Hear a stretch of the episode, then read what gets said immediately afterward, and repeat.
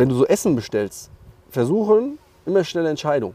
Immer auch Entscheidungsmuskel trainieren. Da muss immer schnell sein. Zack. Ich, Deswegen, ich hatte fünf Gerichte im Kopf, keins davon war da, obwohl Italiener. ach so. Sagen, äh, Aber hast ja schnell entschieden dann. Ja, ja. Zack, der war da. Ich Zack. dachte, du bist noch, deswegen habe ich ja gefragt. Ach so. Ich hatte schon so, okay, Nee, das ist immer wichtig, schnelle äh, Entscheidungen. Es gibt ja Leute, die brauchen eine halbe Stunde, um sich ein äh, Gericht. Oder auch ultra heftig. Kennt ihr die Leute? Komm, wir gehen erstmal, komm, wir gehen zum Italiener. Hm. Oder sollen wir doch lieber zum Asiaten? Hm. Oder sollen wir, hm.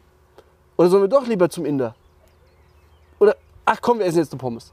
Kennt ihr die Leute? Das sind ultra die äh, Gegenteilsortierer und die kommen nie zum Ziel. Das ist auch ein Glaubenssatz, der nicht zum Ziel führt. Und das kann man aber alles trainieren. Ne? Dann fängt zum Beispiel an, schon auf der Speisekarte schnelle Entscheidungen zu treffen. So kann man das trainieren. Kommt zustande der Glaubenssatz, aufgrund, man hat mal irgendwann eine Entscheidung getroffen und dann hast du, war es eine Fehlentscheidung, jetzt hast du Angst, Fehlentscheidungen zu treffen. Ja, weil man dich vielleicht dann als Kind fertig gemacht hat. Ey, warum hast du das gemacht? du dich dann so emotional verletzt gefühlt hast, dass du dann eben einen Glaubenssatz entwickelt hast. Weil Glaubenssätze entstehen immer dann, wenn ein Ereignis passiert, positiv oder negativ, welches dich emotional berührt. Und ab dann, manchmal Ist die Einkerbung da. Ja, man muss trotzdem aufpassen, Das dass. ist schlecht fürs Video. Nee, das, Können wir rausschneiden. nee, da wird Aber ich nichts. sag dir, äh, beim Essen zum Beispiel, ich lasse mir immer lieber Zeit, weil ich Situationen erlebt habe. Da habe ich so, ah ja, okay, das nehme ich, ja, mag ich. Und dann haben andere danach bestellt, habe ich, scheiße, warum habe ich die scheiß Karte nicht zu Ende gelesen? Habe ich doch viel Ja. Bock drauf. Aber das ist halt so. Ne? Das passiert immer. Aber dafür hast du schnell entschieden. Ne? Und im nächsten Moment hast du dich schnell entschieden und hast richtig entschieden. Ne? Also das ist halt so. Ja. Ja, das ist, gibt's halt alles. Gibt's halt alles. Und bei dir und Arnold Schwarzenegger, was, was, was, was, was wolltest du sagen? Was du jetzt auf Video sagst. ähm, jemand hat Arnold Schwarzenegger gefragt, ob er ihm Tipps geben kann auf der Bühne. Grazie. Grazie, Daniel. Und er hat dann, der Typ war ihm unglaublich unsympathisch und der hat zu ihm gesagt, pass auf, wenn du auf die Bühne gehst, das ist ein neuer Trend aus Amerika. Du fängst an zu schreien und wenn du schreist und du deine Arme hochnimmst, wirst du lauter und tiefer und wenn du die wieder runternimmst, wirst du wieder dumpfer. Ne? Der Typ, du weißt, sechs Monate Wettkampfvorbereitung, um auf die Bühne zu gehen, geht auf die Bühne, fängt an zu schreien, macht und wird sofort von der Bühne gezogen, disqualifiziert. Ja, ja. Weil er ihn nicht mochte, ne? Hat er das Ach mitgegeben. so. So geil. Ja. Heftig. Er meinte, der Typ war ein Arschloch. das war halt seine Retourkutsche, ne? Er hat gesagt, ja, hier, das ist der neue Trend aus Amerika, macht das so. Disqualifiziert, sechs Monate Vorbereitung. Passé. Heftig. Prost, Jung. Ey, du bist Äh, schon Prost, ja, Saluti. Ja, Boah, Mann, hast du es gehabt dann? Bestell dir noch einen. Oh, aber jetzt echt geiles Wetter. ist echt cool. Echt gut, dass nochmal die Sonne jetzt rausgekommen ist. schon mal ein bisschen vorbereiten. Gesundheit. Oh, danke dir. Ja, ich habe noch Pollenallergie. Ich glaube, ich habe auch Haarallergie, ey. So als Friseur, ich, oh, ich weiß nicht, woher das kommt. Scheiße. Du warst Friseur? Ich war beim Friseur, nicht ich war. Achso, ich. Nur es gibt ja, oder Maler. Ich habe gehört, sogar Maler, es gibt Maler, die können das dann nicht mehr machen, weil die gegen irgendwas allergisch sind. Müssen die eine ganze Umschulung, also unfassbar. Hey, wenn du jemals, du kannst ja gut verkaufen, wenn du jemals Friseure kennenlernst, ne? Bitte zwing die dazu, eine Berufsunfähigkeitsversicherung zu machen. Zwing die dazu. Mhm. Ohne. Verweisbarkeit. Mhm. Weil die kriegen immer eine Allergie an den Händen. Mhm. Immer. Das ist so von den Chemikalien und so, die kriegen immer diese Allergie und müssen, könnten dann ihr Leben lang äh, aus dieser Kasse leben. Mhm. Wäre auch Mhm. dumm, wenn die es nicht machen. Mhm.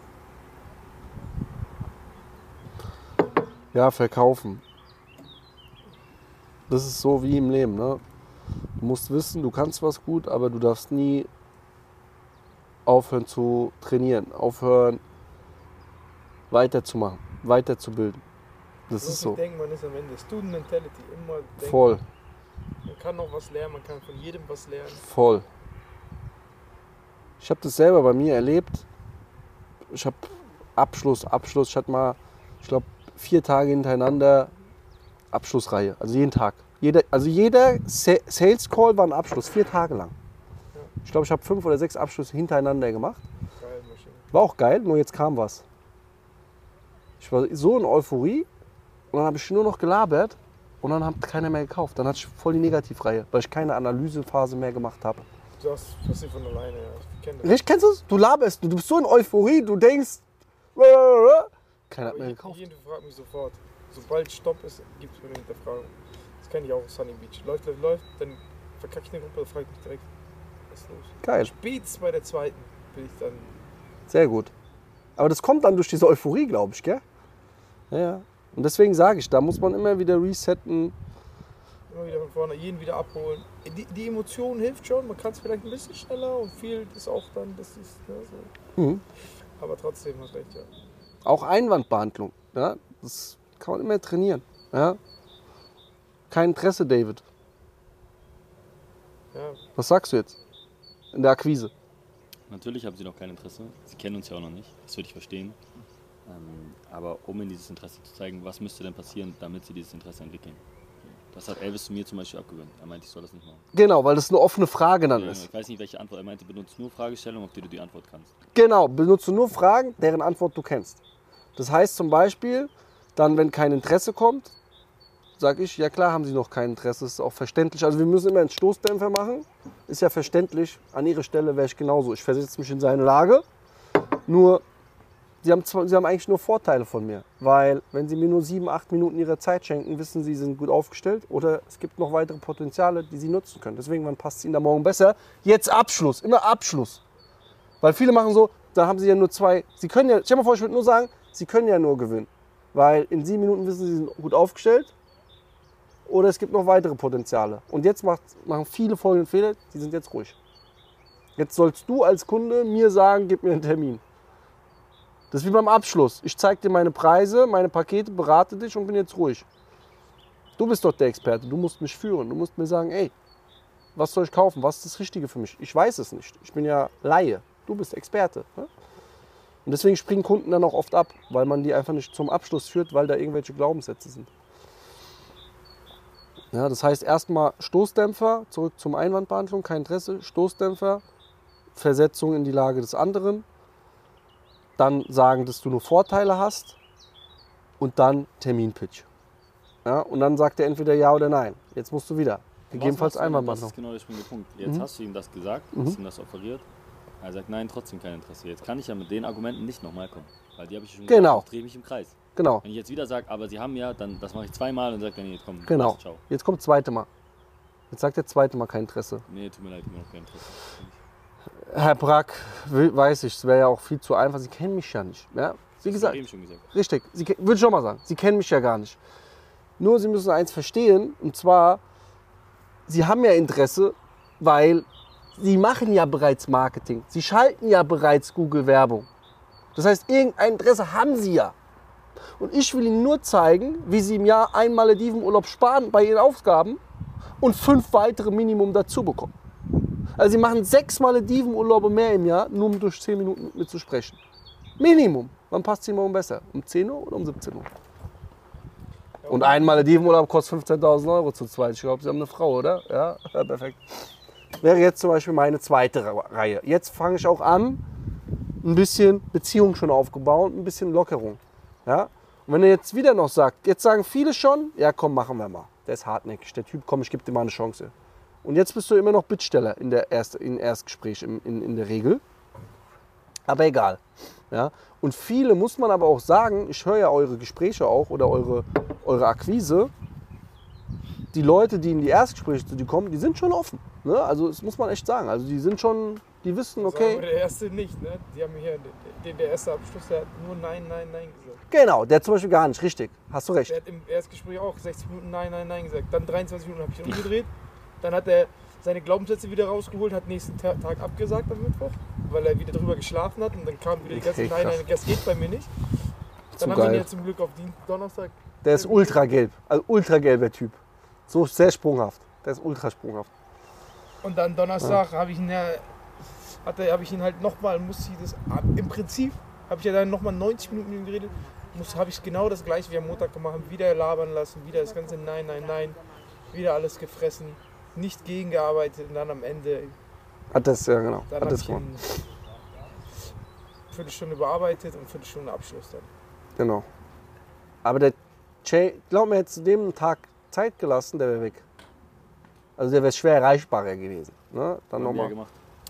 Wie ist mit Thema Upsell? Das würde mich jetzt noch interessieren. So, wann Upsell, Aha. wie hoch? Mhm. Immer teurer werden? Ähm, Nö, also was heißt Upsell? Upsell bedeutet, Upsell passiert in Servicegesprächen. Das heißt, du machst jetzt zum Beispiel einen Onboarding-Call mit deinem Kunden. Ne? Da besprichst du alles etc. pp. Jetzt kommst du erstmal in die erste Umsetzung.